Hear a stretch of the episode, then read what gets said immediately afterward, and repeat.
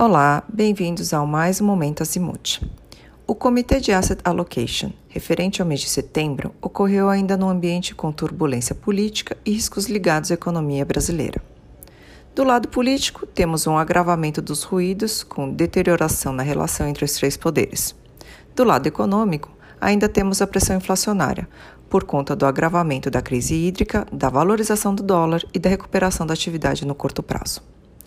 No campo externo, o cenário continua positivo tanto para os Estados Unidos como para a Europa. Os números de consumo estão em níveis pré-crise e o setor de serviços ainda em recuperação. O que é esperado para o final de 2021 na economia americana é o início da retirada de estímulos por parte do Fed.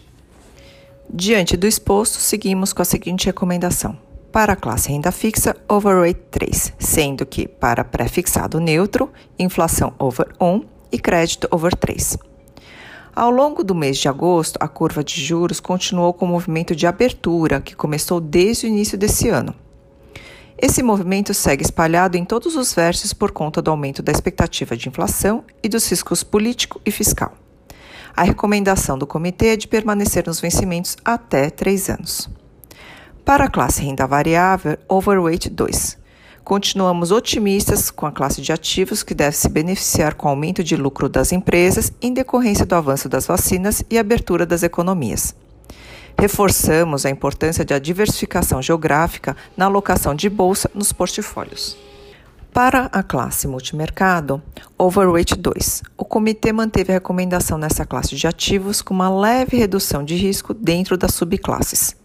Acreditamos que uma boa seleção de gestores experientes, competentes e com processos robustos continuará agregando retornos através de posições em diversos mercados e geografias. Para a subclasse multi-estratégia, o comitê decidiu reduzir a recomendação para Over 1, com o objetivo de gerar espaço para alocação em outras oportunidades.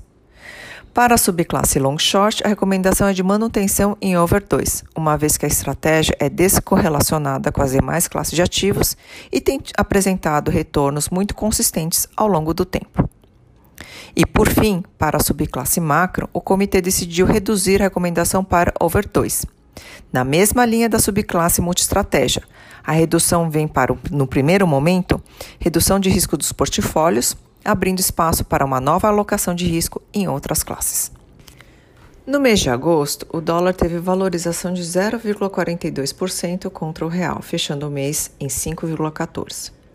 Os principais fatores que devem continuar impactando o câmbio ao longo dos próximos meses são o aumento da taxa Selic, uma possível abertura das taxas nos Estados Unidos, instabilidade política. Dada essa falta de clareza, a nossa recomendação é de manutenção em neutro nessa classe. Recomendamos a alocação em dólar como forma de proteção do portfólio, principalmente na alocação em renda variável. Espero que tenham gostado. Até a próxima!